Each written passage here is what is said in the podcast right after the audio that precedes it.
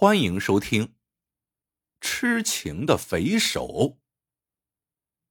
有道是：“天下英雄起四方，有枪就是草头王。”民国末年，在东北的白山黑水间出现了成百上千股土匪。土匪又叫胡子，他们个个都善于骑射、砸窑、绑票。无恶不作，一些大户人家为了防匪，纷纷修起了硬窑，花大价钱请来了炮手。在北镇县的陆家窝铺一带，有一个匪号叫草上飞的胡子头，他的柳子里有二三百号人，个个能骑善射，尤其是大当家的草上飞，不仅人长得精神，而且枪准马快。骑在马上，百步之外就能枪点芦苇，而且专打贴地皮的那节。在当时的辽河两岸，一提起草上飞，没有不知道的，都说草上飞柳子橘红管亮。这啥叫橘红管亮呢？这橘红就是指柳子兴旺，大当家的威望高；管亮就是指大当家的枪法准。却说，在陆家窝铺，有个绰号叫郭老寨的财东，他有好地百顷，牛马上千，在方圆百里是个首屈一指的富户。这郭老寨美中不足的就是膝下没有子嗣，只有一个女儿，长得是如花似玉，名叫美玉。这美玉长得不仅精灵美貌。而且性格温柔，知书达理，是远近闻名的才女。郭家小姐的芳名早就传遍了辽河两岸，一些富家子弟、巨贾阔少纷纷前来提亲，都被美玉婉言拒绝。郭老寨心想：这女儿心高气傲，就由着她吧。可郭老寨怎么也没有想到，美玉。却在七月十九去娘娘庙许愿的路上神秘的失踪了。自打美玉失踪后，郭老寨急得如热锅上的蚂蚁，无计可施。他就这么一个宝贝女儿，万一有了点闪失，自个儿往后的日子可怎么过呀？这天中午，郭老寨和太太正在屋子里边唉声叹气，管家来福跑了进来，禀告说：“老爷太太。”大喜呀！小姐她回来了。郭老寨和太太喜出望外，三步并两步来到了门外。只见大门口停着一顶华丽的软轿，美玉正站在轿子边和小丫鬟灵儿说话呢。老两口见美玉有说有笑的，这才长出了一口气，回到屋子里，拉着美玉的手，就迫不及待的问起了事情的原委。原来七月十九那天，美玉带上丫鬟灵儿去娘娘庙还愿，走到了一片柳林旁，就见打对面走来了一支迎亲的队伍，吹吹打打的好不热闹。美玉心里就纳闷这谁家娶亲这么排场啊？令美玉不解的是，迎亲的队伍走到美玉和灵儿对面就站住了。这时，就听人群里有人喊。请新人上轿。话音刚落，打里边走出两位身材魁伟的汉子，走到美玉和灵儿面前一比划，两个人顿觉浑身酥软，动弹不得，稀里糊涂的啊就被人抬进了软轿里。朦朦胧胧之中，美玉就听轿外边有人说：“哎呀，当家的眼光真不错，这姑娘盘量条顺。”真是百里挑一的美人啊！美玉想出去问个明白，可浑身上下一点力气也没有，迷迷糊糊的就睡着了。也不知过了多长时间，美玉醒了过来，发现自己躺在一张软床上，床边坐着一位长相英俊的小伙子，正笑吟吟的看着她呢。美玉一看，小伙子竟是他们家的短工金彪。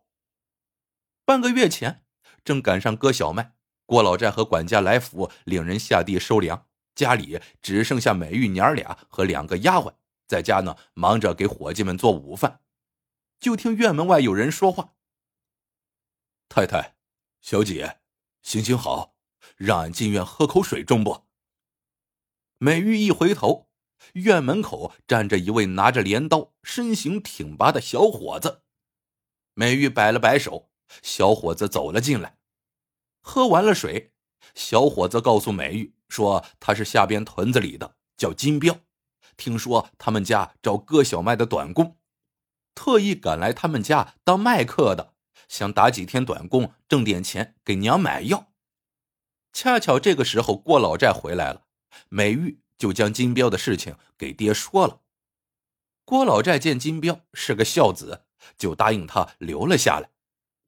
不过割麦的人手够了。”家里头正缺个劈柴挑水的人，就让金彪帮着烧火做饭，工钱呢照发。金彪喜出望外，就当了郭家烧火挑水的短工。金彪勤快能干，长得又精神，郭老寨一家对这个新来的短工非常的满意。金彪来的第三天晌午，大伙儿呢正在院子里忙着做饭，这时一条毒性极大的机关蛇。从院墙角爬到了美玉的脚下，美玉吓得大叫起来。在一旁劈柴的金彪见状，一扬手，手中的斧子就飞了出去，不偏不倚，正打在了蛇的七寸之上。那蛇当时就被砍断成两段。金彪救了小姐一命，郭老寨对这位短工感激不尽，除了工钱之外，又赏了一百块现洋。打那以后。美玉对金彪就更看好了，这一天不见金彪，心里头就像少了点啥似的，空落落的。郭家的人怎么也想不到，在他们家院子里劈柴烧火的短工，就是乔装改扮出来踩盘子的胡子头草上飞。原来，为了防止匪患，郭老寨早就修好了深宅大院。在院子四周修了炮台，还请来了百发百中的炮手看家护院。可草上飞柳子早就盯上了郭家大院，为了砸郭家大院，做到万无一失，草上飞决定亲自到郭家踩盘子。可他万万也没有想到，自己看上了郭家的大小姐。回来后精神恍惚，梦里头都在和美玉成亲。本来呢。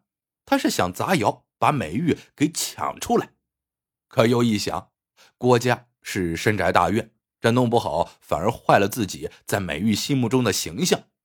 他忽然想起自己在劈柴的时候，无意间听说了美玉和灵儿在七月十九去娘娘庙还愿的事情，因此就在路上等候。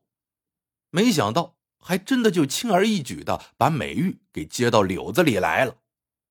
其实。草上飞就在这群吹鼓手当中呢。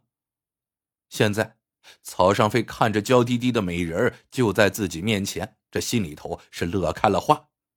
可他万万没有想到，美玉是个烈性女子。草上飞见美玉寻死觅活的样子，就说：“郭小姐，俗话说强扭的瓜不甜，既然你不乐意，我草上飞也不为难你。”可是我又不能凉了弟兄们的好意，你想，我领着这二三百号弟兄，没有个当家的样子，那哪成啊？这样吧，你先在我帐中躲上三天，这三天我们需扮作夫妻模样。不过你大可放心，我不会对你怎么样的。三天之后，我准放你走，成吗？美玉擦拭了一下眼角的泪珠，问道。你说的是真的？草上飞点了点头，说：“我草上飞说话向来算数。”美玉一想，事到如今也只好如此了，只得点头答应了。但他的心始终是十五只水桶打水，七上八下的。这胡子头真的会放他回去吗？到了晚上，草上飞将住在外间服侍他们的小崽打发走了。进来对美玉说：“郭小姐，我住在外间，你就放心大胆的在我的床上睡吧。”曹尚飞说完，走了出去，住在了外间。不一会儿，他就鼾声如雷。美玉只好合衣坐在床上，听着苇塘里沙沙的风声，心里头稍稍安下心来。可他依旧没有一丝的睡意。第一夜，美玉就这样一直坐到了天亮。第二天一大清早，曹尚飞就敲门过来了，笑着说：“郭小姐，昨晚上睡得还好吗？我这就吩咐弟兄们准备早饭。你这也饿了一天一夜了，也该吃点东西了。”功夫不大，小崽们又摆好了一桌丰盛的宴席。草上飞吩咐小崽们退出去之后，说道：“郭小姐，你不必害怕，我不是跟你说过了吗？我会放你走的。”美玉抬头看了看草上飞，他这时候虽说对他仍旧是没有丝毫的好感，可心情却放松多了。你真的会放我走？草上飞说：“我昨天不是说过了吗？”你在我帐中躲上三天，我就送你回去。这个你大可放心。美玉这才端起碗来。又过了一夜无话，到了第三天晚上，草上飞过来了。他坐在了美玉对面的椅子上，说：“郭小姐，明天早上我就送你回去，让你在这儿委屈了几夜，实在是不得已而为之啊。不过……”回到了家中，千万别提起我草上飞的名字。通过近两天的相处，美玉觉得草上飞这个人呢，虽说身为胡匪，可却是个地地道道的好男人。虽只是一墙之隔，却对他没有丝毫的邪念。美玉不止一次听奶娘说起过，年轻漂亮的姑娘被人绑了红票，也就是绑来的女人，也叫软秧子。没有一个能完完全全的回来，十有八九是被胡匪们给糟蹋了。万万没想到，自己虽身陷匪穴，却是毫发无损。夜半，美玉依然没有睡着。忽然，她觉得被子里似乎有什么东西在动。美玉急忙点亮蜡烛，掀开被子，借着烛光一看，吓得她大叫一声，就往草上飞的外间跑去。原来。一只老鼠在被子里看着美玉呢。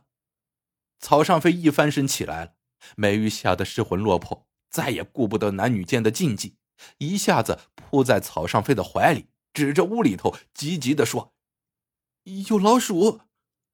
草上飞进屋一看，不及细想，在枕头底下抽出一把金镖，扬手就是一镖，那老鼠当时就身首异处，挣扎几下就不动了。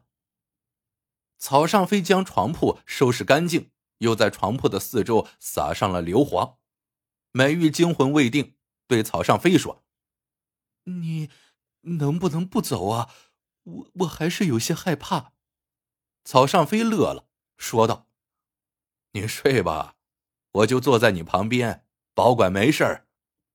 明儿早上起来好好打扮一下，我明天就送你出去。”两人都没有睡着。美玉觉得曹尚飞老在看他，这心里就有些不自在。他鼓了鼓勇气，抬起头来，正撞上了曹尚飞看他的火辣辣的眼神，有些羞涩的问：“干嘛这么瞅我？”曹尚飞这回没称呼美玉为小姐，而是直呼其名：“美玉，你真是太美了，长了十八岁。”还没有和一个年轻的男人同处一室呢，更没有一个男人用火辣辣的眼神这么上上下下、仔仔细细的打量他。美玉脸一红，轻轻的低下头来。第三天早上起来，曹尚飞就带着美玉主仆上了路。两个时辰后，三人来到了一个集市上。曹尚飞雇了顶软轿，从袖子里掏出一把金镖。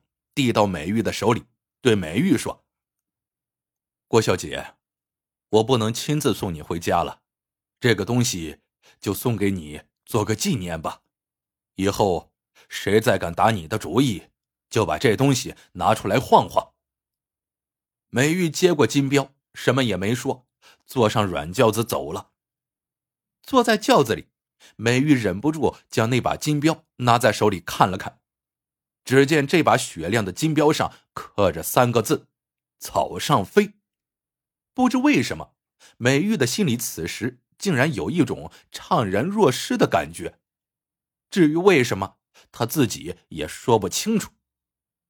俗话说：“祸不单行，福不双至。”半年后，祸事又来了。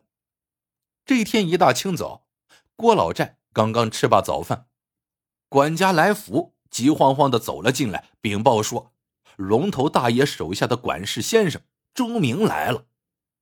这龙头大爷姓名龙套，五十多岁，是前朝的武举，在辽河两岸是说一不二的恶霸，杀人不眨眼的魔王，官匪两道都惧他三分。郭老寨一听就是一愣，心里泛开了嘀咕：这龙头大爷派人来干什么呢？可是又不能避而不见，只得吩咐来福：快！有请。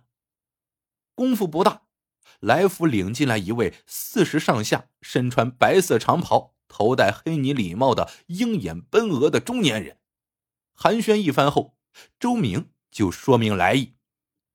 他们家主人闻之美玉貌美贤淑，特嘱咐他前来提亲。周明说着，从怀里掏出一张银票，放在八仙桌上。郭老先生。这是五万大洋的银票，就算是我家主人下给令爱的聘礼，何去何从，请您三思。郭老寨脸上的汗唰的就下来了，他知道这个龙头大爷是个色魔，谁家的姑娘长得漂亮，要是让他给相中了，他说啥时候送过去，那就得啥时候送过去，否则的话就得家破人亡。郭老寨见龙头大爷看上了美玉，知道是难逃此劫了，心下叫苦，可脸上挂笑道：“周先生先回去，容我跟女儿商量商量。七天后，我让人过去给大爷回话。”周明走后，郭家就炸开了锅。郭老寨脑袋愁得发胀，也想不出什么办法来，太太更是急得哭天喊地。整日整夜的在佛堂里祈祷。这天早上，郭老寨还没起床，就听街上噼噼啪啪的响起了爆炸声。郭老寨心想：这不年不节的，街上放什么爆竹啊？这时，来福喜笑颜开的跑了进来：“老爷，太太，事成了，小姐得救了。”郭老寨问：“来福啊，到底是咋回事啊？”来福道：“哎呀，老爷，街上都传开了，说昨晚上龙头大爷不知道被什么人杀死在了家中，这脑袋呀掉在他家大门外，老百姓们这才奔走相告，放炮庆祝呢。”郭老寨暗自庆幸，心里头琢磨：是谁杀了龙头大爷，为民除了大害呢？没多久，在陆家窝铺村东。有一家在大兴土木，不久就盖成了一处雕梁画栋、飞檐斗拱的深宅大院。大院里仆婢成群，主人年轻潇洒，大伙儿都传说是京城里的某大官内弟在此建造的别墅。却说有这么一天，门外鞭炮齐鸣，村里最有名的媒婆来到了郭家，一进门。就向郭老寨报喜。郭老寨忙让媒婆上座，何喜之有啊？媒婆眉飞色舞道：“老爷，您可是攀上了高枝儿了。我受村东主人之托，向小姐提亲。哎呦，小姐真是有福气呀！那宅院，那个气派呀，方圆百里首屈一指啊！”仆婢成群，光护院的人就有好几十个呢。郭老寨问道：“此人到底是何来历？多大年纪？可有父母兄弟几人？”媒婆道：“此人呢，是京城某个大官的内弟，父母早逝，孤身一人，因厌倦城里的生活，特来此隐居。”郭老寨问道：“可曾有过妻室？”媒婆说：“没有，没有。小姐嫁过去就是主人了，那真是掉到福窝里了。”郭老寨道：“您稍等，容我到后房和太太、小女商量一下。”一个月后，美玉被风风光光的娶进了大院。新婚之夜。当他的盖头被揭开，抬头看到新郎的时候，他惊呆了。新郎竟是草上飞。草上飞笑道：“夫人，久违了。”美玉脸色微红。怎么会是你？草上飞道：“从第一眼看到你，就喜欢上了你，发誓非你不娶，所以。”就杀了龙头大爷，盖了这栋别墅。从今以后，我要和你厮守在一起，过正常人的生活。原来，自打宋美玉走后，草上飞无时无刻不在想着美玉。这一天，他又乔装改扮成六十多岁驼背老货郎，来郭家的门前，想看美玉一面。郭家的丫鬟灵儿出来买丝绒，曹上飞就问。姑娘啊，我这新进来上好的胭脂，你们家小姐咋不出来买一盒呢？灵儿就哭丧着脸说：“老人家，我们家小姐这几天心里烦着呢，他哪有心思出来买什么胭脂啊？”草上飞心想：这美玉莫非是出了啥事儿了？于是就往深里打听，他还往灵儿的手里塞了一盒胭脂。在胭脂的诱惑下，灵儿就把龙头大爷提亲的事情说了一遍。草上飞听完，气的是直咬牙，当天晚上就潜入龙府，将龙头大爷给杀了。美玉见草上飞对自己如此的情深意重，高兴的扑在草上飞的怀里。打那以后，陆家窝破的人都说：“哎呀，这美玉。”命是真好啊，嫁了个王孙公子呢。故事到这里就结束了，喜欢的朋友们记得点赞、评论、收藏，感谢您的收听，我们下个故事见。